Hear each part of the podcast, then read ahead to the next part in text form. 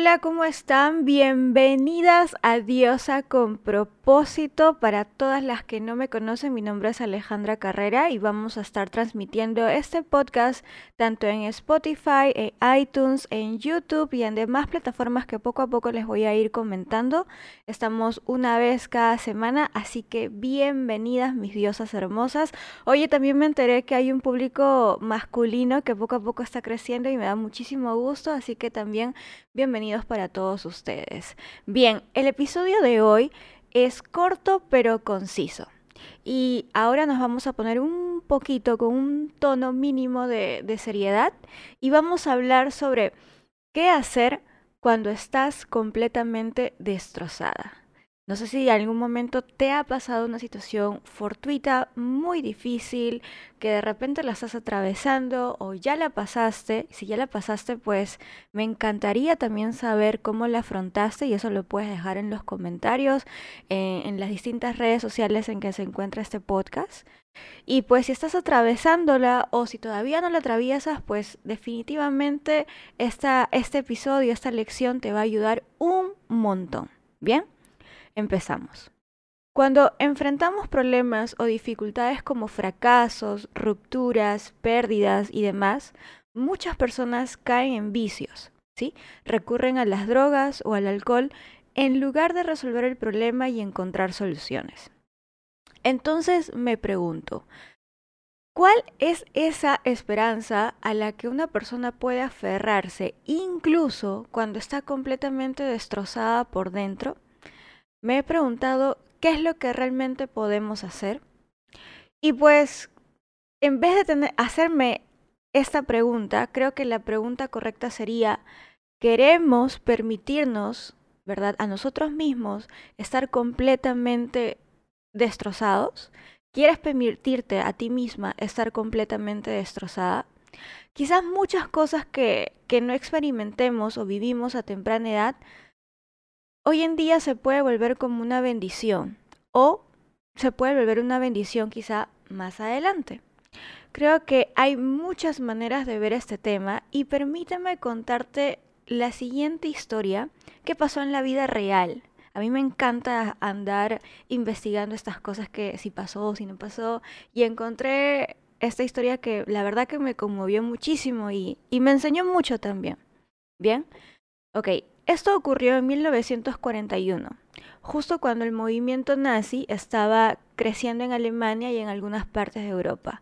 Un día, en Austria, un grupo de soldados alemanes vinieron e irrumpieron dentro de las casas y entraron, por supuesto, a la casa de una familia judía. Esta familia era rica, ¿sí? Les robaron todo lo que encontraron, todo. En esta familia habían dos niños, una niña de 12 años y un niño de tan solo 8 años de edad. Los soldados separaron a los adultos de los niños y se los llevaron por distintos lados. ¿sí? Los niños fueron llevados a una estación de ferrocarril. Todo esto ocurrió a finales del mes de noviembre, para que más o menos se den una idea, en el que el tiempo por esos lugares se estaba poniendo muy frío. Así que los mantuvieron en la estación de ferrocarril por tres días porque los trenes no llegaban, no pasaban. Los niños, obviamente por ser niños, empezaron a jugar fútbol. Así que estaban jugando fútbol y entonces de pronto llega el tren. El tren no era un tren común de pasajeros, sino era uno de carga. Así que cuando llegó el tren, vinieron los soldados y apuraron a que los niños entraran rápidamente a los vagones. Todos entraron y estos dos hermanitos que les comento también. Pero el niño olvidó ponerse sus zapatos ya que estaban jugando fútbol, ¿verdad? Dejó sus zapatos afuera y los soldados lo empujaron apresurados para que ingresen al vagón. Así que este se vino sin zapatos. La hermana vio a su hermano que venía sin zapatos y se enojó tanto con él. Ella jaló de sus orejas, lo regañó, lo cacheteó, le dijo, idiota, ya estamos eh, con suficientes problemas para que ahora venga sin zapatos. Lo que pasa es que en Alemania eh, el invierno sin zapatos significa que puedes perder tus pies, así que ella estaba muy enojada por eso. En la siguiente estación, los niños y las niñas fueron separados. Después de cuatro años, ¿ok? Después de que la guerra terminó, la niña, que ya no era tan niña, salió del campo de concentración para enterarse que 17 miembros de su familia, incluido su hermanito, habían desaparecido. No habían registros de ellos, no habían rastros, absoluto, nada, nada, nada de ellos, simplemente se evaporaron. En ese momento, lo único que a ella le molestaba eran las últimas cosas que le dijo a su hermanito. Ella, por supuesto, amaba a su hermano, pero lo último que le dijo fueron cosas terribles que le retumbaban la mente y le inquietaban. Ella pensó, estas son las últimas cosas que le dije a mi hermano y después de eso nunca más lo volví a ver. Se fue. Y a raíz de eso, ella se hizo un juramento si hablo con alguien en mi vida, hablaré de tal manera que si estas son mis últimas palabras, no me arrepentiré.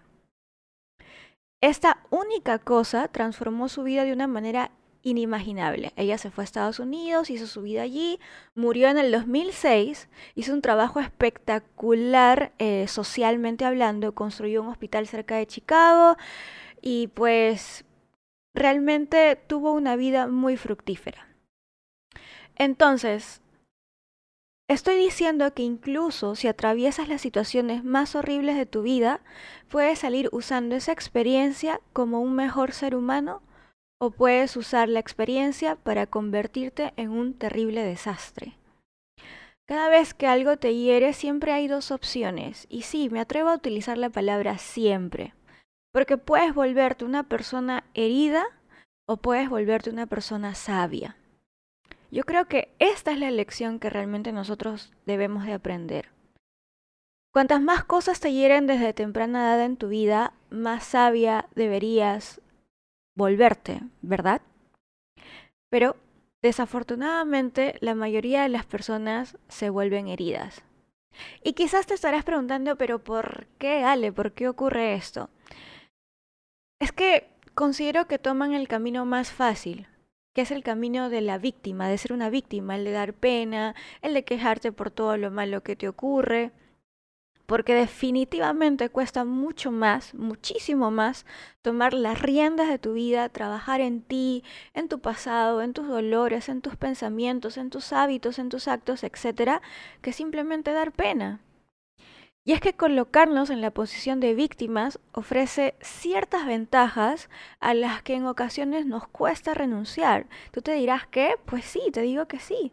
Por ejemplo, se nos hace más sencillo y más fácil pedir cuidados y atención cuando quizá de otra manera no podríamos reclamarlo.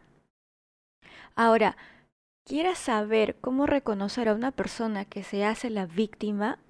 Yo me he podido dar de las siguientes características o de los siguientes rasgos y acá te comento. La primera, quiere que los demás reconozcan su sufrimiento.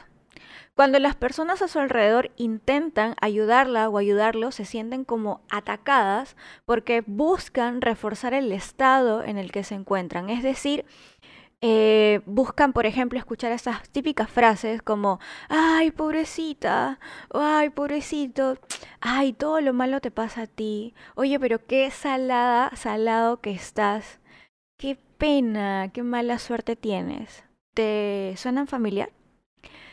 Si se les intenta alentar o motivar para que tomen las riendas de su vida y busquen una solución, estas personas se ofenden y piensan que no lo estamos entendiendo y que no nos estamos poniendo en su lugar. Imagínate.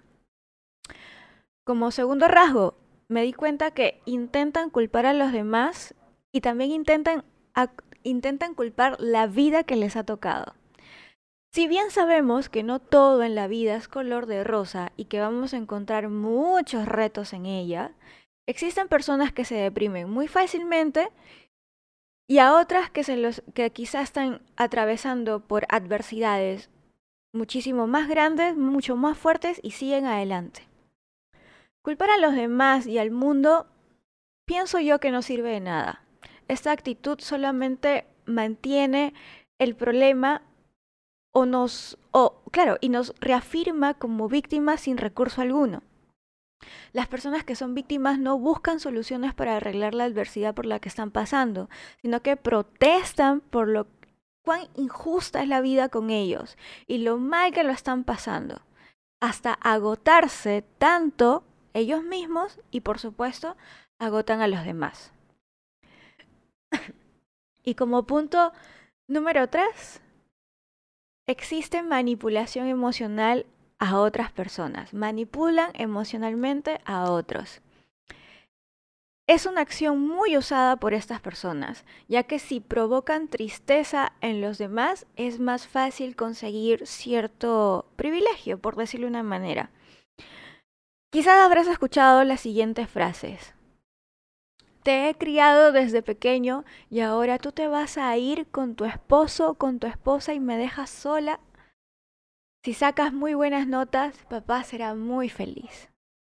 De esta forma, la otra persona se siente responsable del estado emocional del otro y hará lo posible para complacerlo, aunque tenga que desinteresarse lamentablemente de sus propios derechos y sus propias necesidades. Esto es lo que, con estos tres puntos yo me he podido dar cuenta cómo podemos em, eh, reconocer a una persona que se hace la víctima. Y para finalizar, yo les dije que este episodio iba a ser súper cortito pero muy conciso.